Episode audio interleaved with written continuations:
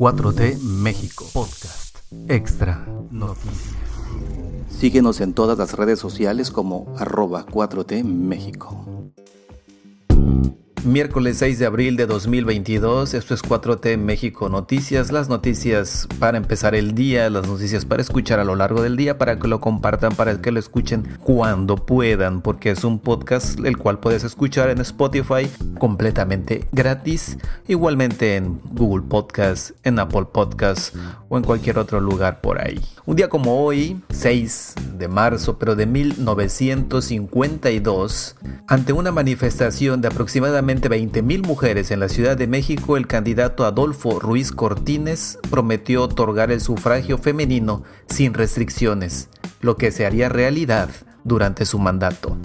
Y el 6 de marzo, pero de 1969, murió el general constitucionalista y escritor Francisco L. Urquizo, autor de la novela Tropa Vieja, donde dio cuenta de las vicisitudes de la gente que fue forzada a luchar durante la revolución sus restos descansan en la rotonda de las personas ilustres. Yo soy Mario Alfonso y para hoy tenemos noticias como estas. COVID-19 está cediendo en México, afirma el presidente López Obrador y llama a aplicarse la vacuna de refuerzo. Según los datos de la Secretaría de Salud, se mantiene la tendencia de reducción y ya van 10 semanas consecutivas que va a la baja se registra el nivel más bajo de casos activos estimados de COVID-19 con 0.1% desde que inició la pandemia en 2020 y disminuyeron 98% las hospitalizaciones y las defunciones en comparación con el punto máximo registrado en la segunda ola, por lo que las 32 entidades federativas se encuentran en color verde en el semáforo de riesgo epidémico. Ahora ya estamos en una situación distinta, pero no olvidar el daño que causó, lo difícil que fue enfrentarlo. Ya son mejores los resultados, debemos continuar atendiendo este problema que nos afectó muchísimo. En lo que corresponde a nuestro gobierno, fue el principal desafío que enfrentamos. Esto es lo que dijo en la conferencia matutina el presidente Andrés Manuel López Obrador y además Hugo López Gatel, que es el subsecretario de Prevención y Promoción de la Salud, anunció que durante abril se implementará un operativo especial de aplicación de refuerzos para alcanzar altas coberturas de las terceras dosis. Esta acción se llevará a cabo en colaboración con autoridades de las entidades federativas. Llamó a todas las personas pendientes de recibir el refuerzo a que acudan por él lo más pronto posible. Seguir insistiendo en que se apliquen los refuerzos, que las personas no se confíen. Desde luego no queremos que regrese el COVID, pero si esto ocurriera, las personas no inmunizadas completamente, incluidos los refuerzos, podrían estar todavía más en riesgo de tener la enfermedad de importancia. No hay que perder la oportunidad de hacerlo ahora. Actualmente se han aplicado las terceras dosis o la segunda en caso de quienes recibieron vacunas de una sola dosis el 75% de las personas adultas de 60 años y más, el 52% de las personas de 40 a 59 años y el 47% de la población entre 18 y 39 años. Además, el subsecretario habló de la vacuna Patria que ha demostrado altos niveles de inmunidad y su superioridad respecto a otras vacunas adquiridas y aplicadas en el país invitó a la población mayor de 18 años a participar en el ensayo clínico de este desarrollo científico mexicano. Al participar en el estudio, dijo que las personas recibirán seguimiento del estado general de salud durante un año. Para registrarse, si les interesa, pueden ingresar a patria.conacit.mx.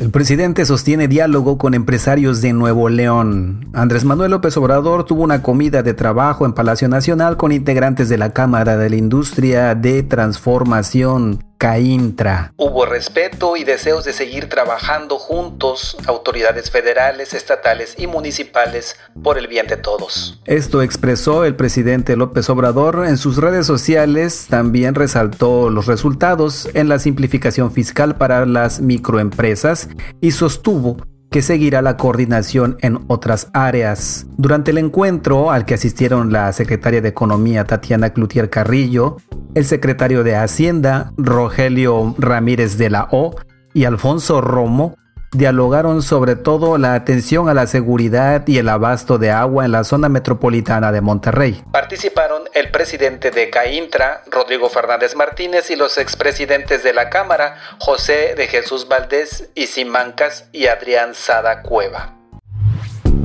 AMLO dialoga con secretario de Agricultura de Estados Unidos comercio agroalimentario creció 35%. El presidente López Obrador se reunió en Palacio Nacional con el secretario de Agricultura de Estados Unidos, Thomas Balzac. En un mensaje en sus redes sociales, el presidente resaltó que en tres años el comercio agroalimentario entre ambos países pasó de 47.400 millones de dólares a 64.000 millones de dólares, es decir, creció un 35%. Sostuvimos una buena reunión el futuro seguirá siendo promisorio. Esto recalcó el jefe del Ejecutivo. En el encuentro participaron los secretarios de Agricultura y Desarrollo Rural, Víctor Villalobos Arámbula, de Relaciones Exteriores, Marcelo Ebrard Casobón y de Hacienda y Crédito Público, Rogelio Ramírez de la O. Los puntos clave de la contrapropuesta de la oposición a la reforma eléctrica del presidente Andrés Manuel López Obrador. La reforma eléctrica que impulsa el presidente hará que los consumidores paguen más además de ser destructiva y regresiva. Eso es lo que consideraron los líderes de oposición y presentaron su propio proyecto energético. Ellos son PRI, PAN y PRD. Alejandro Moreno, Marco Cortés y Jesús Zambrano, respectivamente, anunciaron en conferencia de prensa que votarán en contra del proyecto impulsado por el Ejecutivo Federal y presentaron los puntos de una contrapropuesta en materia energética. Los puntos que presenta esta alianza de los partidos políticos que son Va por México, PRI, PAN y PRD son los siguientes. 1. Establecer el acceso a la reforma eléctrica como un derecho humano.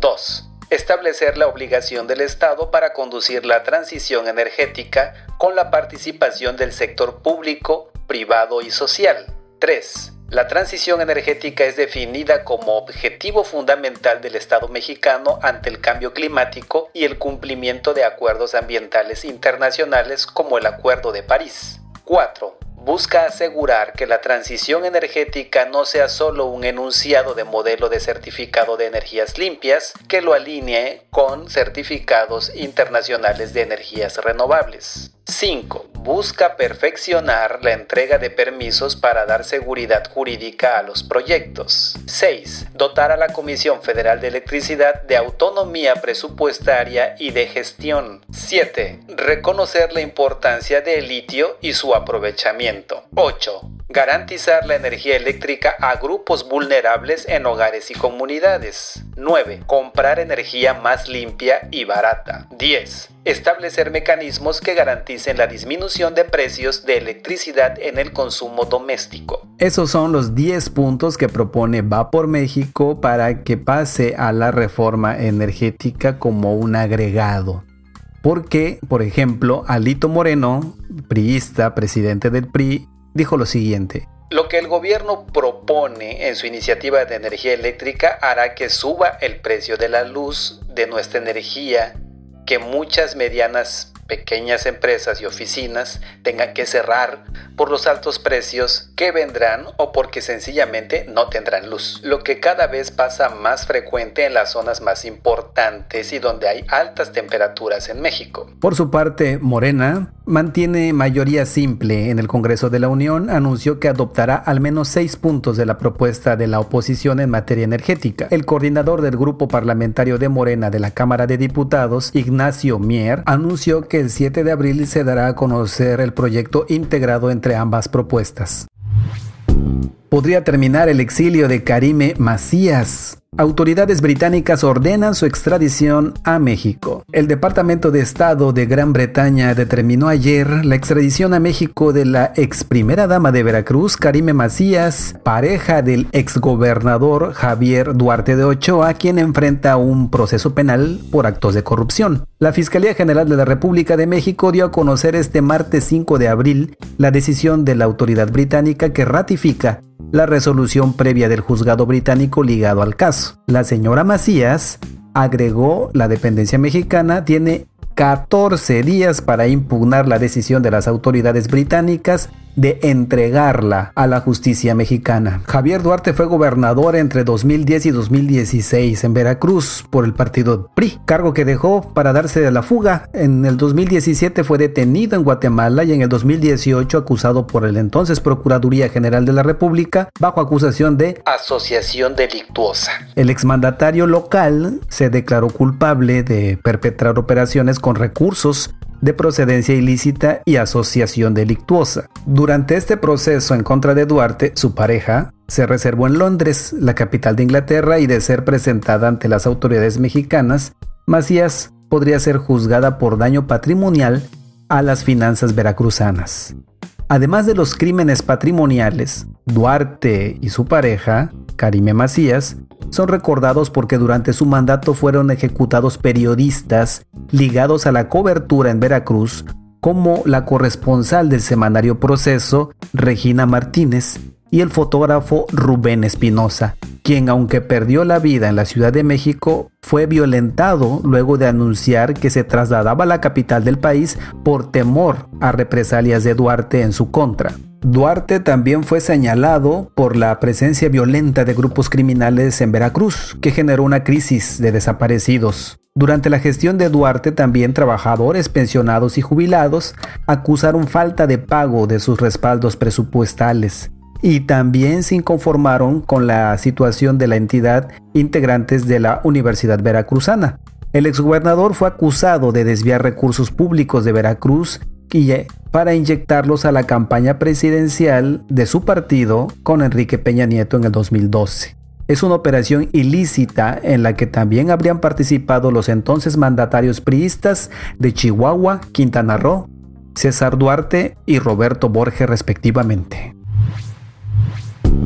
Estas son todas las noticias para el día de hoy, 6 de abril de 2022. Y por ser 6 de abril ya nos quedan cuatro días en la cuenta regresiva para la cita que tenemos el 10 de abril en la revocación de mandato, en esta consulta de revocación de mandato. Recuerden que es sumamente importante la participación de las personas.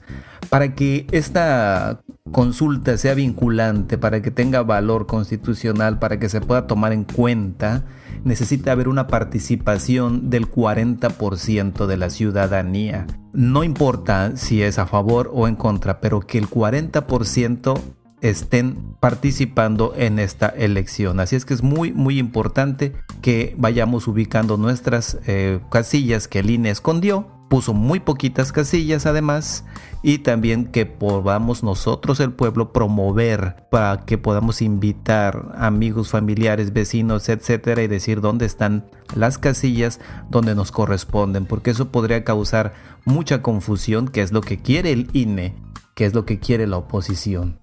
Pero bueno, así es que la cuenta sigue en regresión. Ya estamos listos para el domingo Muchas gracias amigas y amigos por estar en este podcast y por compartir y cuando compartan díganle que todo lo que digo aquí siempre es verdad. Este podcast fue publicado por 4T México, producido por Mario Alfonso. No olvides seguirnos en todas las redes sociales como arroba 4T México.